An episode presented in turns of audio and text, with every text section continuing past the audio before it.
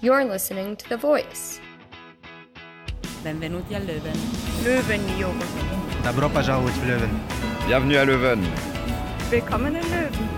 루벤에 오신 걸 환영합니다. Welcome in Leuven. Hola Luven, esto es The Voice on Radio. Y bueno, estamos una vez más en este episodio súper especial que tenemos en dos idiomas, tanto en inglés como en español. Soy Nicolás Rojas Preciado, ya me conocen de otros programas de radio y también, bueno, de varios textos que pueden encontrar en nuestra página web. El día de hoy me acompaña como mi co-host una nueva escritora para la voz que se llama Stephanie Vallencela. Hola Stephanie, ¿cómo estás? Hola Nicolás, muchas gracias por invitarme a este show. Muy emocionada de que va a ser en realidad creo el primer show para la, la voz. La voz vendría a ser en español. Exactamente. Su- Suena un poco extraño que hablemos como que sea la voz así en español. Me hace recordar un poco este programa que también se llama The Voice, pero de música, que, cre- que creo que también en Latinoamérica tenemos varias versiones de eso en español. Es verdad, es verdad. Pero bueno, entonces como les estábamos comentando, eh, para este show especial tenemos nuestra versión en español y la versión en inglés. Y ambas las podrán encontrar próximamente en nuestras plataformas virtuales. Nos pueden seguir en nuestra website para ver todos nuestros artículos. Es thevoiceluven.be o vito.be en la tab de The Voice. En Facebook estamos como The Voice International Student Publication. En Instagram estamos como thevoice.kluven o nos pueden buscar también como The Voice Student Magazine. Y en Spotify, podcast.com y Mixcloud pueden encontrar todos nuestros podcasts y diferentes programas bajo The Voice on Radio. A veces tenemos ciertas dificultades para que nos encuentren en Spotify con el nombre, entonces pueden escribir también The Voice, KU Leuven, y ahí nos pueden encontrar. Vamos a hablar primero un poquito de lo que tenemos preparado para el día de hoy o las razones por las cuales estamos haciendo este show en español. Vamos a trabajar la identidad latinoamericana.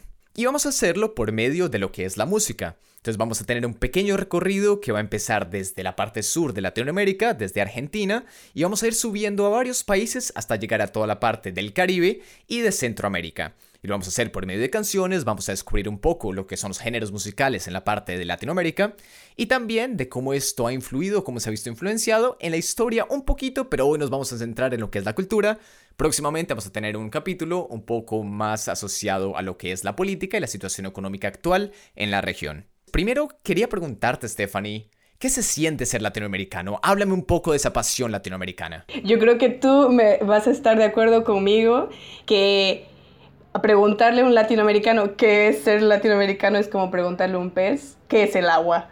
En realidad, que es que uno tiene que salir de verdad de su medio para darse cuenta, ok, esto es lo que nos vuelve diferente, ¿no? A los latinoamericanos, nuestra música, cómo es que, que somos diferentes. Pero entonces puedo decir que ahora sí, luego de un año y medio ya en tierras europeas, creo que tengo un poquito más de idea de lo que es eh, ser latinoamericano.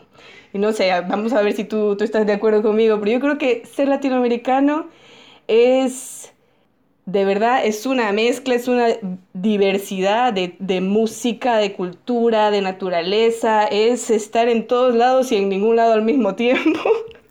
un poco es este, esta historia, ¿no? Esta historia que tenemos tan rica de, de nuestros pueblos indígenas, de, de, la colonización, de varios lugares, también lo que ha sido la, la, influencia de la religión, ¿no? Porque la religión católica cristiana en, en, nuestra, en nuestro territorio es bastante fuerte y de verdad que nos ha marcado.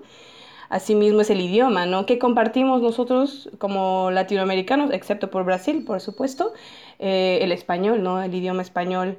Y así yo creo que, que es un, un, factor muy importante en, en, lo que nos define como, como latinoamericanos. No sé, pero dime tú.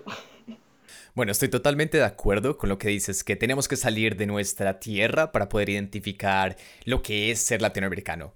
Porque al principio algo que puedo decir en general es que los latinoamericanos a veces estamos, países que históricamente han estado muy cerrados hacia el exterior en términos de que la gente no tiene planeado en sus vidas viajar tanto, sino la mayoría de gente o la gente del común en Latinoamérica decide quedarse en sus países, explorar sus países porque hay una biodiversidad gigantesca y hay y bueno, las extensiones territoriales también son muy grandes. Entonces permite que las personas puedan viajar a través de Latinoamérica y se queden en la región.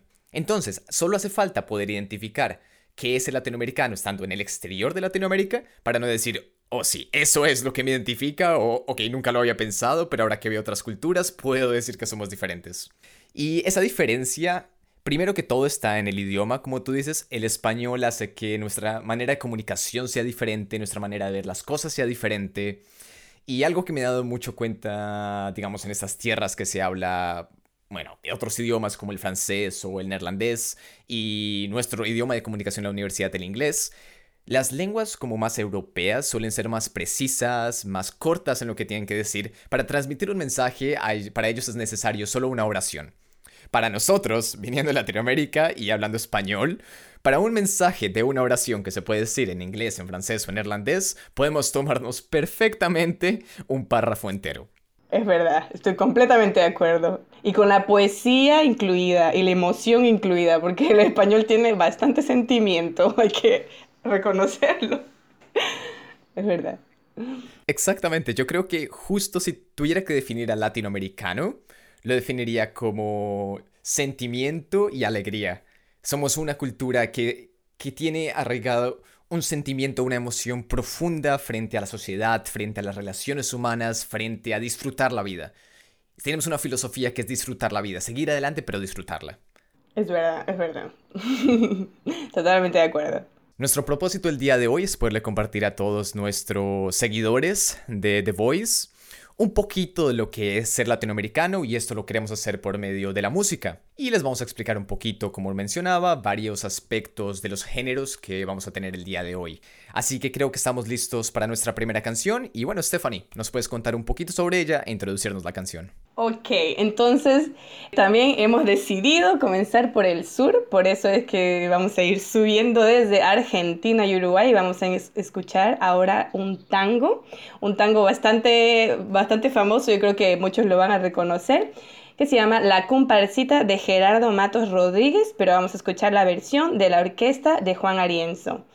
Eh, pues hablar un poquito del tango es que el tango está involucrado, digamos, ¿no? bastante por eh, la influencia de la migración europea luego de la Segunda Guerra Mundial en Argentina y en Uruguay, ¿no? En realidad el tango es como una expresión de esta hibridización que lo han, lo han descrito algunos eh, pensadores, algunos poetas, como un pensamiento triste que se baila.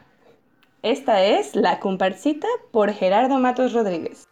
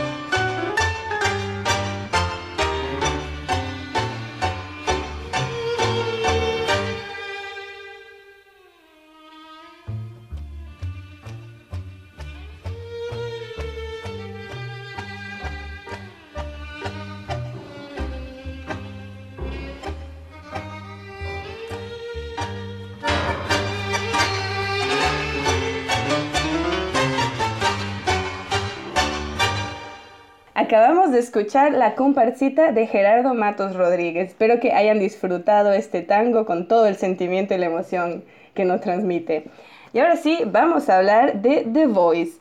The Voice es la revista de estudiantes internacionales en Leuven, para los estudiantes internacionales en Leuven. Y esta semana vamos a revisar tres artículos el primer artículo acerca del aislamiento y la incertidumbre nos recuerda que en momentos tan difíciles eh, en los que nos encontramos viviendo una pandemia global por el COVID-19 o coronavirus, las emociones y nuestro estado emocional y psicológico es una prioridad. Es necesario que reconozcamos que los humanos vamos a reaccionar a las experiencias pasadas que tenemos, ¿no? Y que quizás muchos de nosotros, la mayoría de nosotros en realidad no tenemos experiencia con situaciones tan fuertes y eh, ¿cómo, cómo podemos ¿no? de verdad enfrentarnos a esta situación y salir de ella con nuestra estabilidad emocional y con salud mental. La segunda, el segundo artículo que tenemos es acerca de la economía dogmática en tiempos de una pandemia global.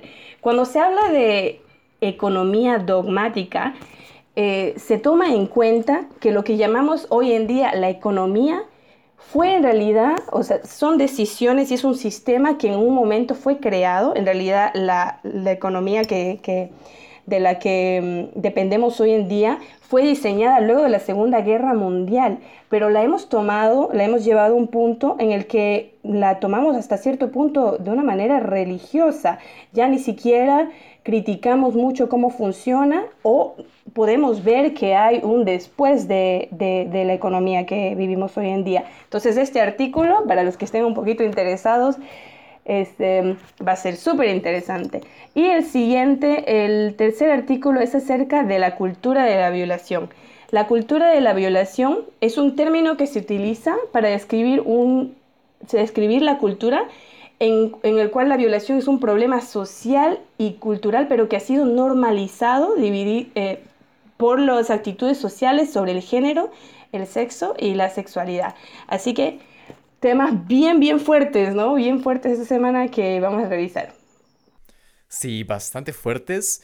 Y bueno, esos artículos ya los pueden encontrar en nuestra página web y próximamente, yo creo que la próxima semana tendremos un par de nuevos artículos. Entre ellos están uno relacionado a algo contra del calentamiento global y de todo este cambio climático o la situación que se está viviendo hoy en día. Ese va para la sección de ciencia. Tenemos también una colaboración con Vito, que es la versión flamona o neerlandesa de la revista sobre un artículo basado en una entrevista que se hizo en inglés con un profesor indio de la Escuela de Leyes Jindal Global sobre cómo se tiene que profundizar un poco más en lo que es la espiritualidad en la educación internacional.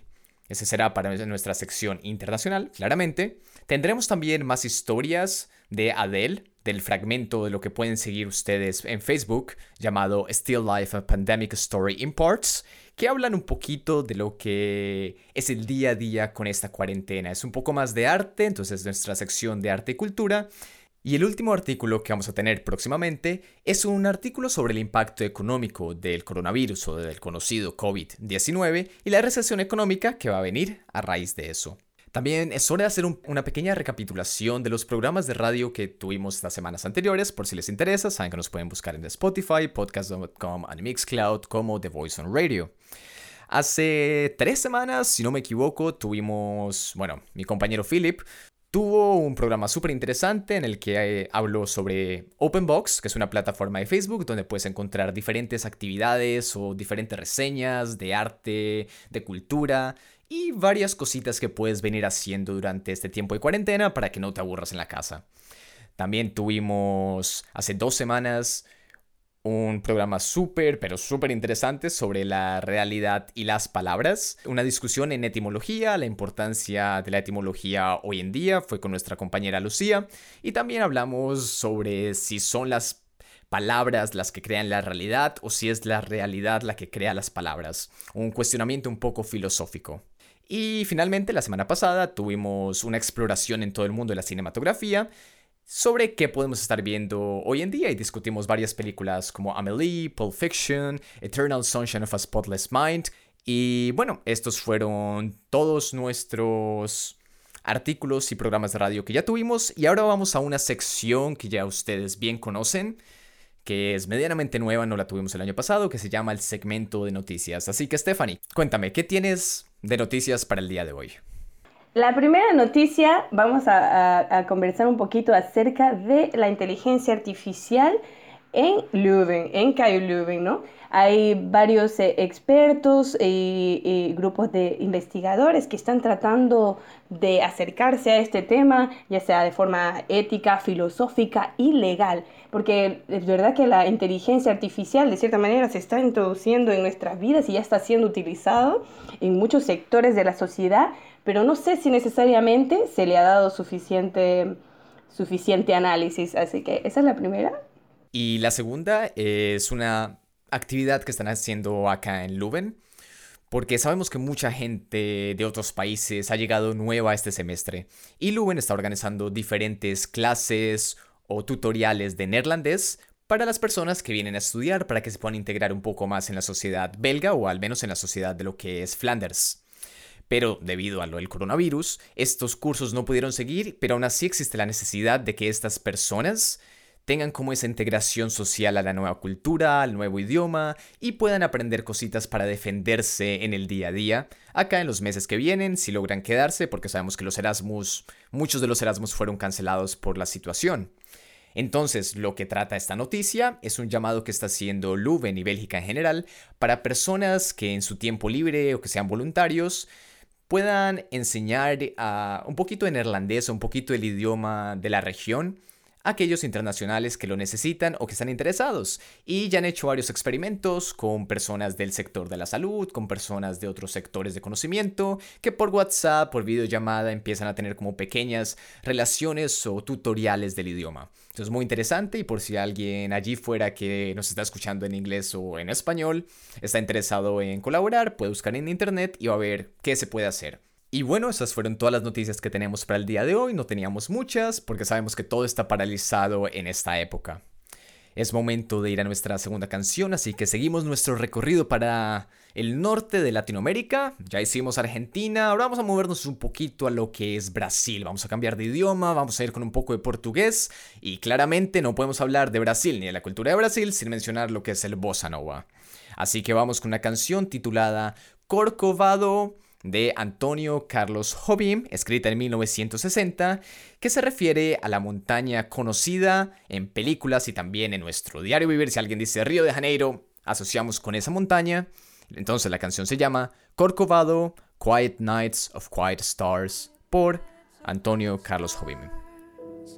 Quiet chords from my guitar, floating on the silence that surrounds. Quiet thoughts and quiet dreams, quiet walks by quiet streams, and a window that looks out on Corcovado. Oh, how lovely!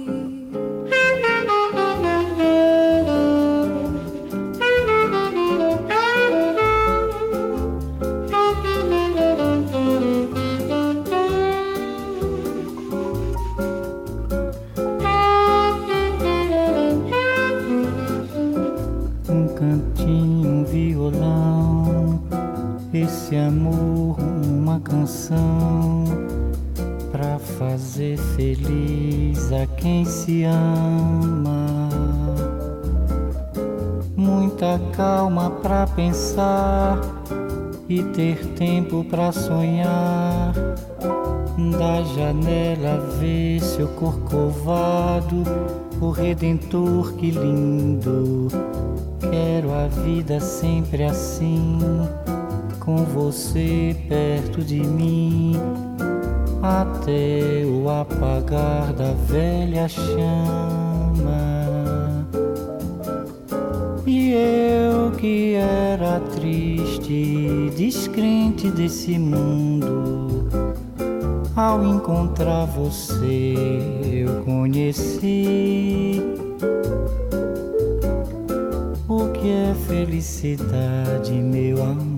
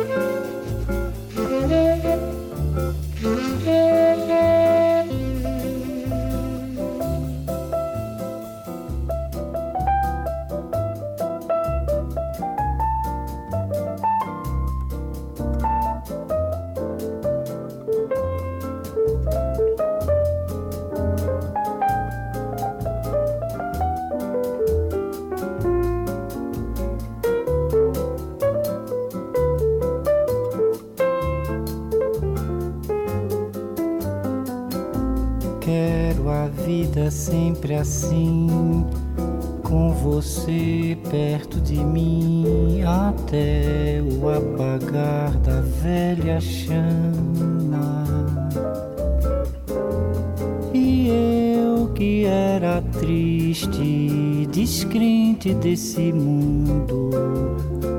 Ao encontrar você, eu conheci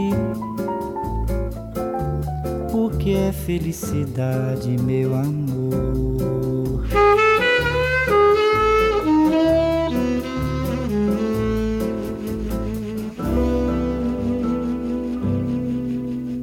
Eso fue Concorvado por Antonio Carlos Jobim. Y bueno, ahora estamos preparados para adentrarnos un poco más en la conversación de lo que es la cultura latinoamericana, de lo que es este sentimiento latinoamericano que sentimos nosotros y todos aquellos que nos están escuchando que vienen de nuestras regiones. Y bueno, entonces ya empezamos todo nuestro show con un tango que nos pone a bailar, que nos emociona, que nos pone sentimentales, algo un poco más romántico. Y seguimos después con una, canción de bossa nova que nos pone en otro mood un poco interesante, paralelo, dinámico, diferente. Vamos a discutir un poco entonces qué representan estas canciones en nuestra cultura. Y vamos a volver a lo que es el sur de Latinoamérica con nuestra primera canción que escuchamos. Entonces, Stephanie, cuéntanos un poquito sobre la comparsita.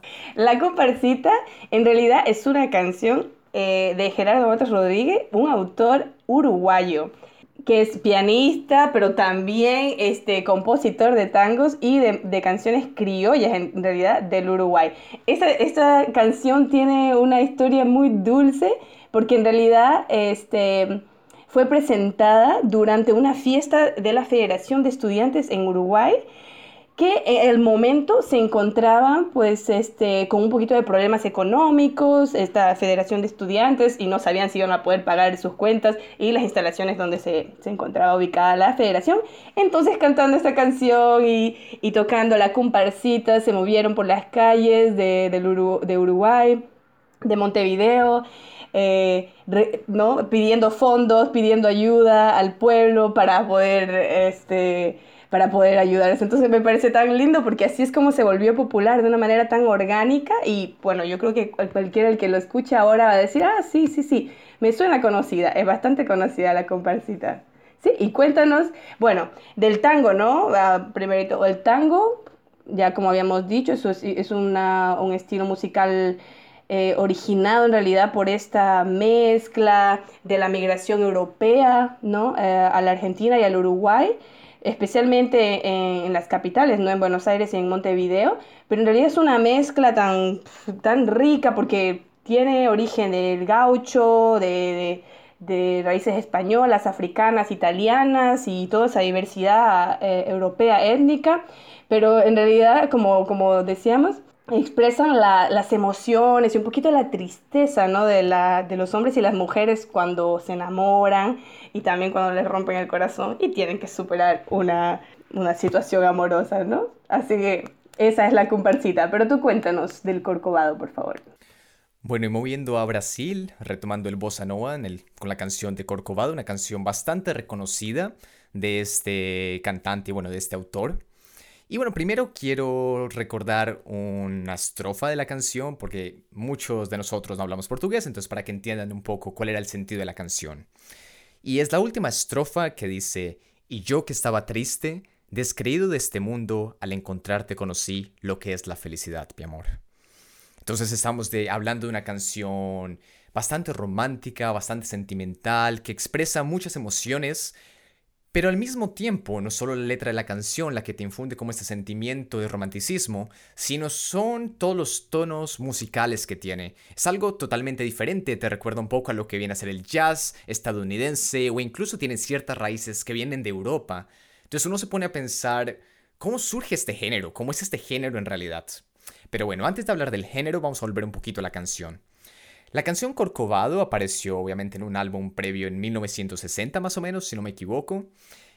Pero la versión que se hizo realmente famosa fue una que apareció en un álbum titulado Gertz and Gilberto, que fue un álbum de colaboración, por llamarlo así, entre un saxofonista americano llamado Stan Gertz y el guitarrista brasileño Joao Gilberto, que se conoce como el padre fundador del bossa nova ya les contaré un poquito de una historia de por qué surgió esta canción, bueno, este género a partir de varias tonalidades.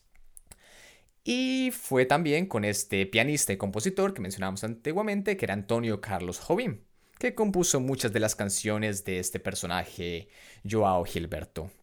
Entonces, esta versión súper famosa fue de 1964 y también el álbum tiene lo que son las vocales o la voz o la dulce voz de Astrud Gilberto, que llegó a ser la esposa de este guitarrista brasileño.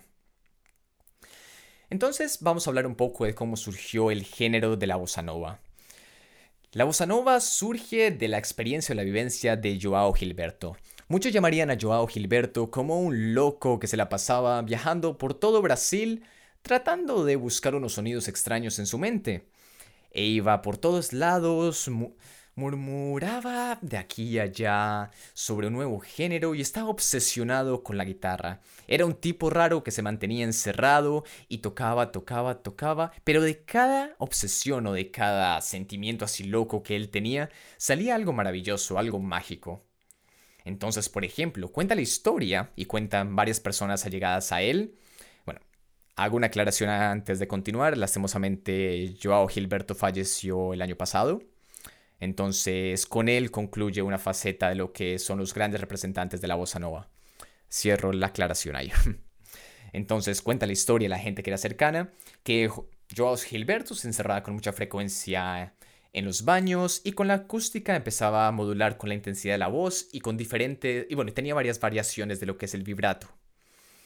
Entonces, al final de cuentas, nos damos cuenta que él crea un nuevo género musical que es como con un estilo de, de voz un poco más suave, pero es más nasal y carece de vibrado en general.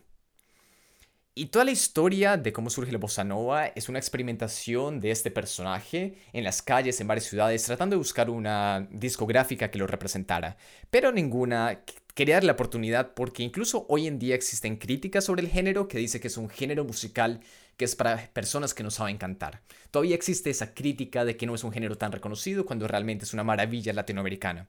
Pero solo es cuando un fotógrafo lo descubre y lo lleva a firmar un contrato con lo que es la discográfica Odeon en Latinoamérica y allí fue donde conoció al famoso Antonio Carlos Jobim que componía las canciones y también al poeta Vinicius de Moraes que era el que componía la letra, bueno, el que escribía la letra para estas mismas sinfonías y canciones maravillosas. El bossa nova se puede considerar una declaración de amor a Río de Janeiro, de nuevo por el origen que tiene, y Corcovado hace una referencia también a ese amor que se puede tener frente a lo que es el Río de Janeiro, lo que se refiere a Brasil y a la cultura brasileña. Y se ha convertido en un éxito mundial que trata de combinar lo que es un poco la samba, el jazz, la clásica, y hay varias discusiones actuales sobre si es tal vez la bossa nova la que ha influido mucho en la evolución del jazz en Estados Unidos, o si es el jazz de Estados Unidos el que ha ayudado a la evolución de la bossa nova en Brasil. Y podemos encontrar bastantes artistas de jazz o de estos géneros como Frank Sinatra que tienen versiones de sus canciones e incluso hacen varios covers de canciones del género de bossa nova. Entonces hay una gran discusión ahí y también se dice que este género nace como un himno de superación de todas las brechas entre pobres y ricos, blancos y negros, faveles y barrios sofisticados, y de ahí viene otra canción famosa que los invito a escuchar, que es La chica de Ipanema, también de este compositor y de este artista que llevó la bossa nova a ser un nuevo género reconocido internacionalmente. Y bueno, esa es como la explicación de lo que es la bossa nova, de lo que era la segunda canción que escuchamos, y creo que ya estamos listos para movernos un poquito más a lo que son los Andes latinoamericanos. Y bueno, ¿qué tienes para nosotros de los Andes? Que yo sé que es nuestra región un poco más tuya que mía, pero aún así tenemos esa conexión ahí. Entonces cuéntame un poquito, ¿qué vamos a escuchar? Muchas gracias, Nicolás, y por esa extensa explicación de ese hermosísimo bossa. Bueno, la tercera canción es una canción de amor del de el grupo folclórico boliviano Los Jarcas, uno de mis grupos favoritos, debo decir, de antemano. Y bueno, esta es una composición pues que expresa en realidad ese estado emocional de una decepción amorosa, que en realidad yo creo es un sentimiento bastante ubicuo y universal. Así que vamos a escuchar Ave de Cristal de los Arcas.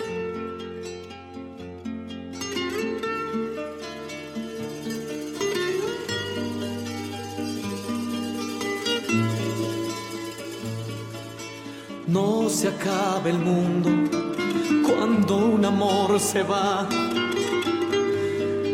No se acaba el mundo y no se derrumbará. Si fue verdadero, tras sus huellas volverá. Si no fue sincero, otro lo reemplazará.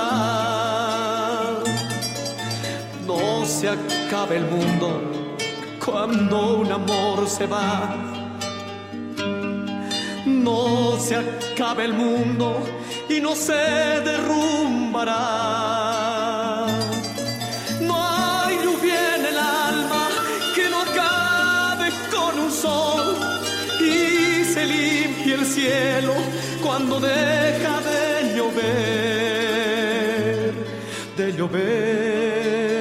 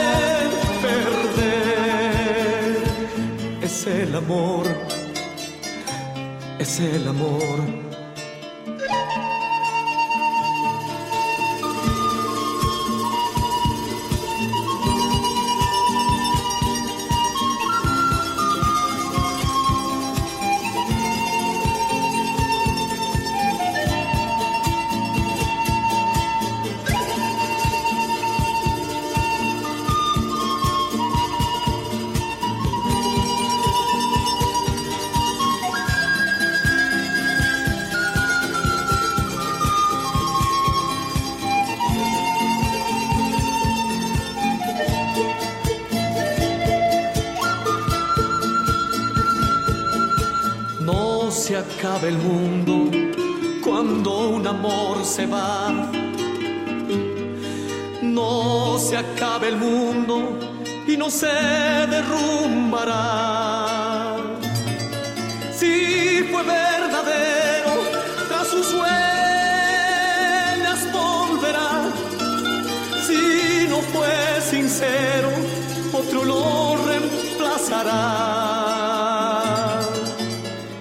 Se acaba el mundo cuando un amor se va. No se acaba el mundo y no se derrumbará. No hay lluvia en el alma que no acabe con un sol y se limpie el cielo cuando deja de llover, de llover. Es el corazón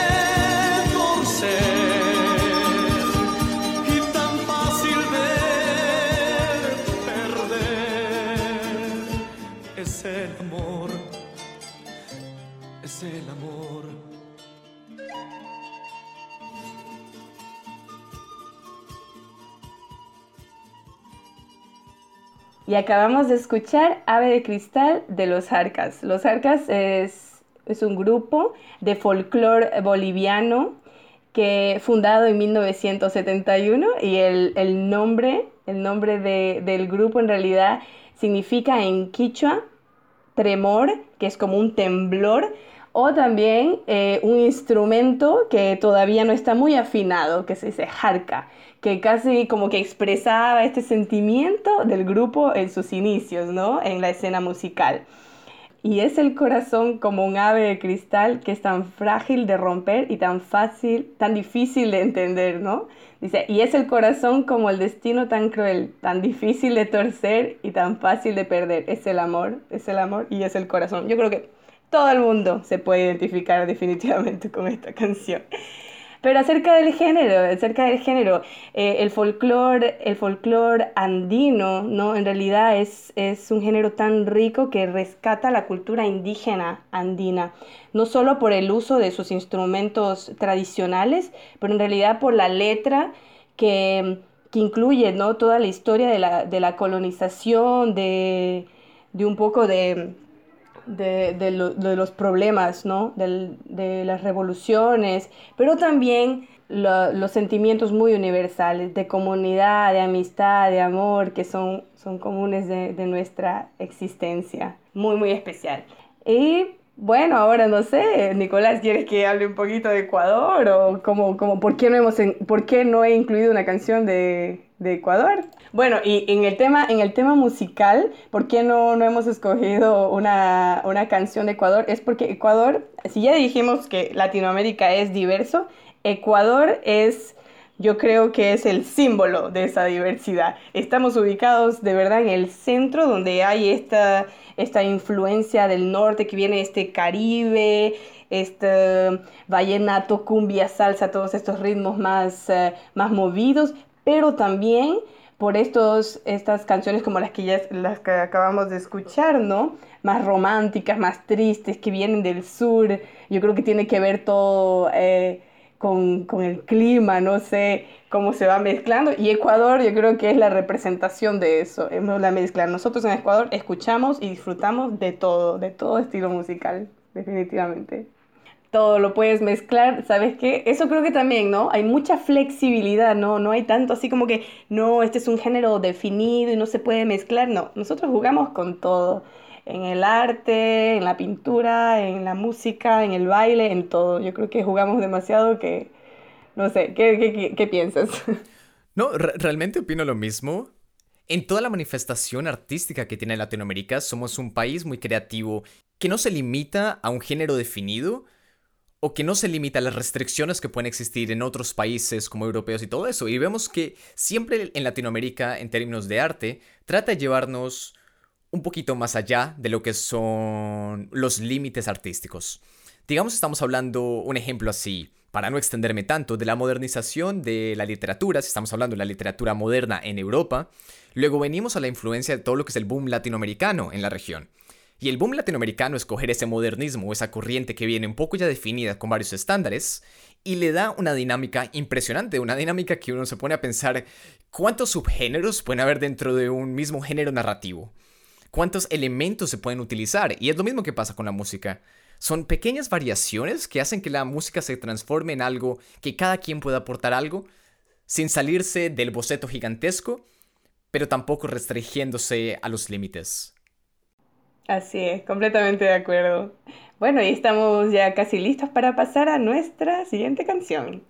Exactamente. Y la siguiente canción que tenemos preparada es una canción colombiana.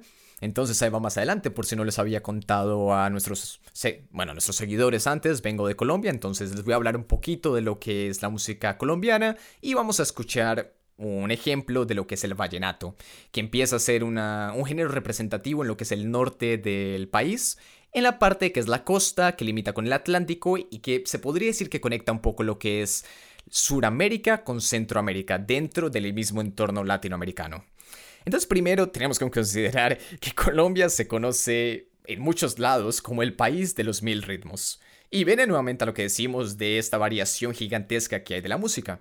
Y existen dos vertientes fundamentales de lo que es la música en Colombia, la vertiente litoral y la, y la vertiente andina. Entonces, cuando estamos hablando de la vertiente andina, es lo que mencionaba Stephanie, es básicamente la misma explicación que ella dio con lo que sucede en Ecuador y más o menos en toda la zona de Perú y Bolivia. Pero la parte litoral es lo que empieza a caracterizar lo que es Centroamérica, lo que son unos sonidos más de playa, pero de tierra caliente, de gozadera, el latinoamericano que se imagina bailando como loco, tomando cerveza, disfrutando, gozándola, una fiesta así, no sé si nuestros seguidores sabrán lo que es un sombrero volteado, es un sombrero súper bonito, tienes los sombreros tradicionales europeos o de vaqueros norteamericanos. Pero si venimos a bajar a Latinoamérica tenemos una creatividad impresionante, parece una cebra puesta en un sombrero más o menos. Y eso ya puede hablar de lo que es esta emoción o de esta belleza latinoamericana o sentimiento que tenemos dentro.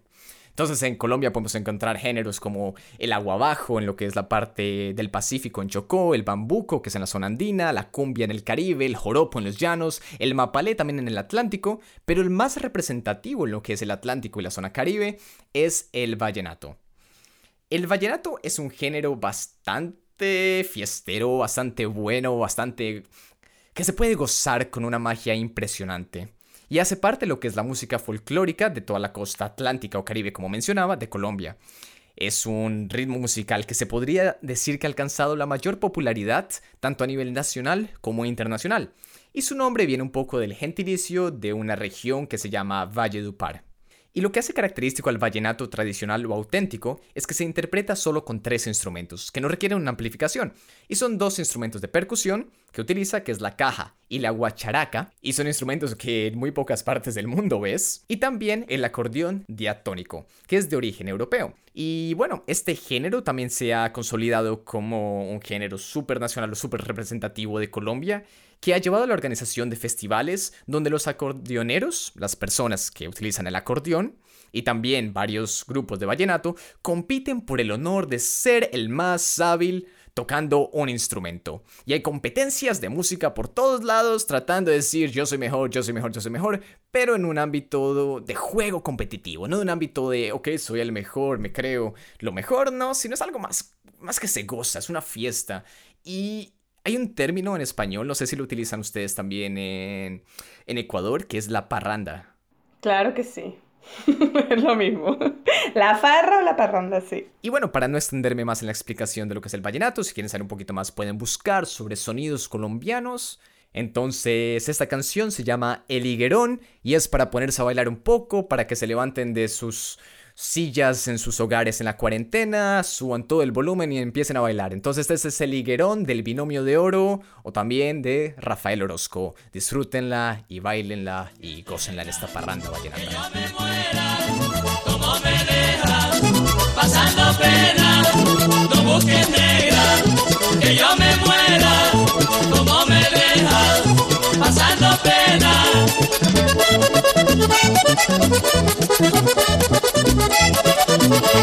Debajo, debajo del liguerón, debajo del liguerón, debajo, debajo del liguerón donde siempre te esperaba. Debajo, debajo del liguerón, debajo del liguerón, debajo, debajo del liguerón donde siempre te esperaba. Allí me diste tu amor, yo también mi amor te daba. Allí me diste tu amor, yo también mi amor te daba. Llora, llora corazón, dale un consuelo a mi alma, debajo del liguerón donde siempre te esperaba.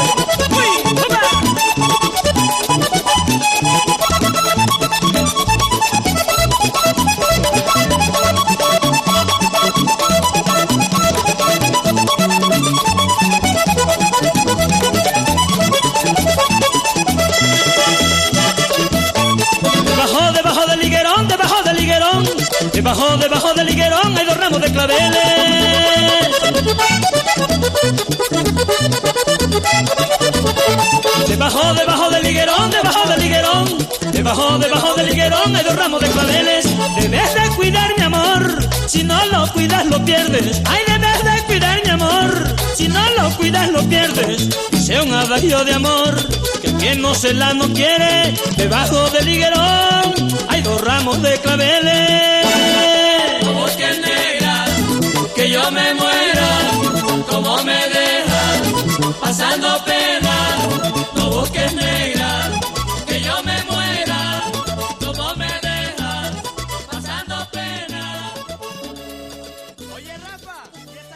Espero que hayan disfrutado muchísimo de ese vallenato, el higuerón de binomio de oro. Y ahora, para ir subiendo un poquito más, nos vamos a ir a Puerto Rico o Cuba con una salsa. Yo quizás me atrevo a decir que la salsa es el género musical más reconocido de Latinoamérica y Frankie Ruiz es uno de los exponentes de este subgénero de la salsa romántica. Es, es escuchado entre muchos este, no latinos que eh, su música ha sido responsable por el interés en la salsa como un género e incluso por el idioma español. Pero Frank, vamos a hablar un poquito de Frankie Ruiz. Él es un eh, cantante de raíces puertorriqueñas, pero nacido en New Jersey, en Estados Unidos. Eh, una de las figuras, como dije, más reconocidas de la salsa romántica.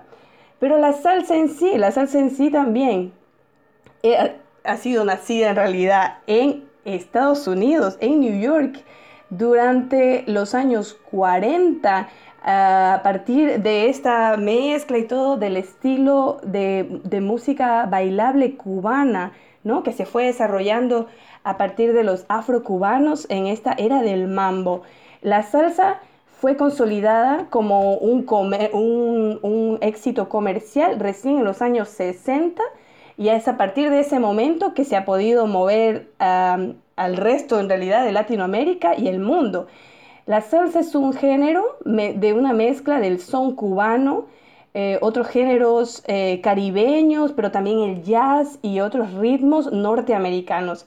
La canción que vamos a escuchar a continuación se llama La Libertad de Frankie Ruiz. Espero que la disfruten.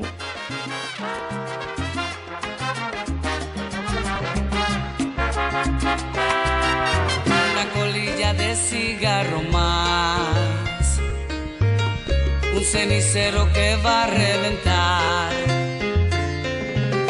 La misma historia triste y sin final, el mismo cuento de nunca acabar y la carcajada de otra madrugada.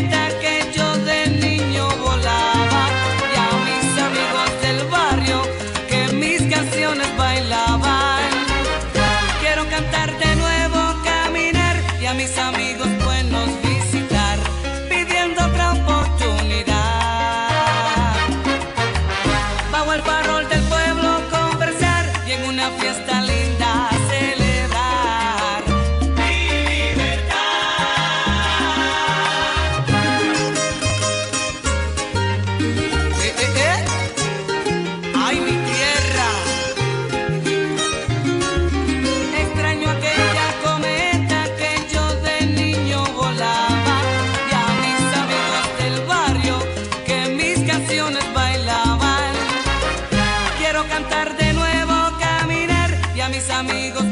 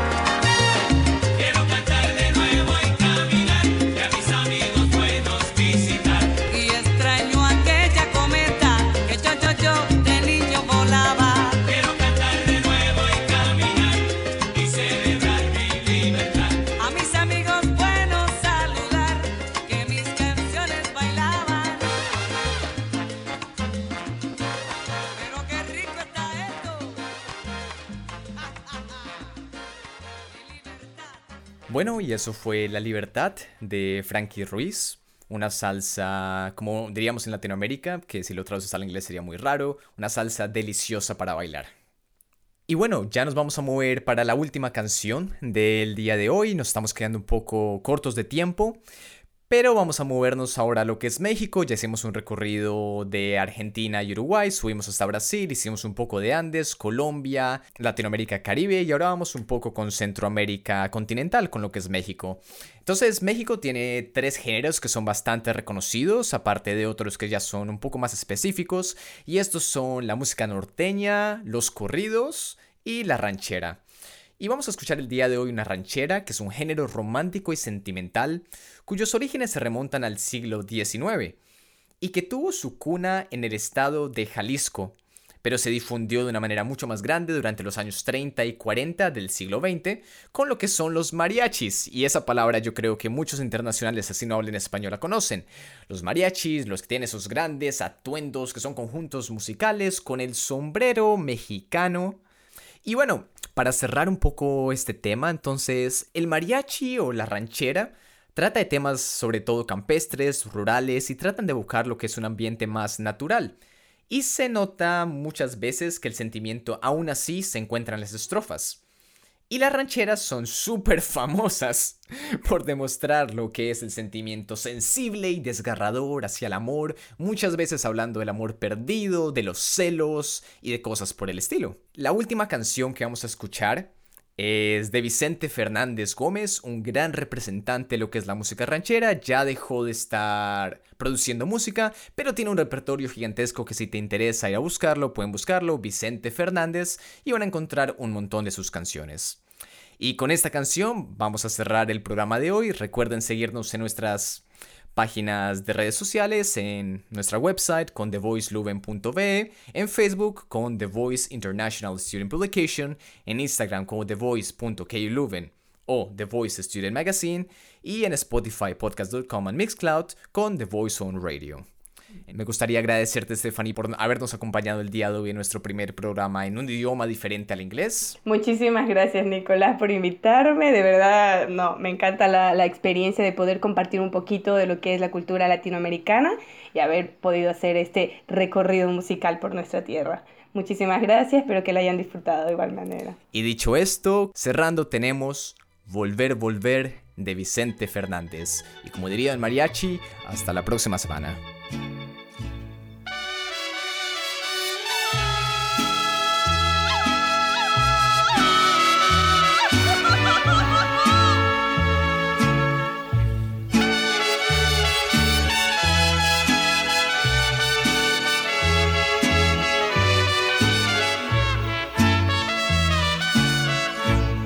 Este amor apasionado anda todo alborotado por volver.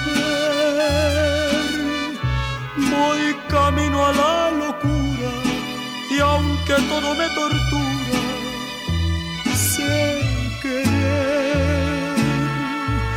Nos dejamos hace tiempo, pero me llegó el momento de perder mucha razón, le hago caso al corazón. Y me muero por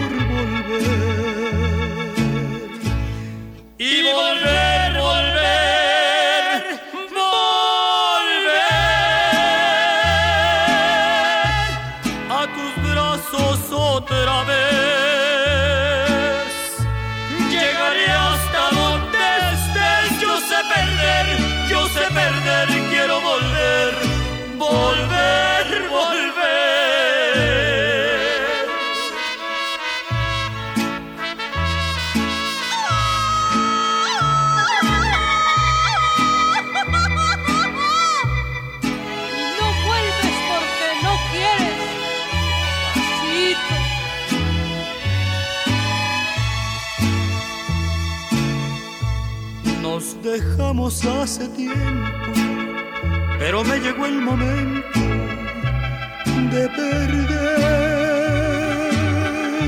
Tú tenías mucha razón, le hago caso al corazón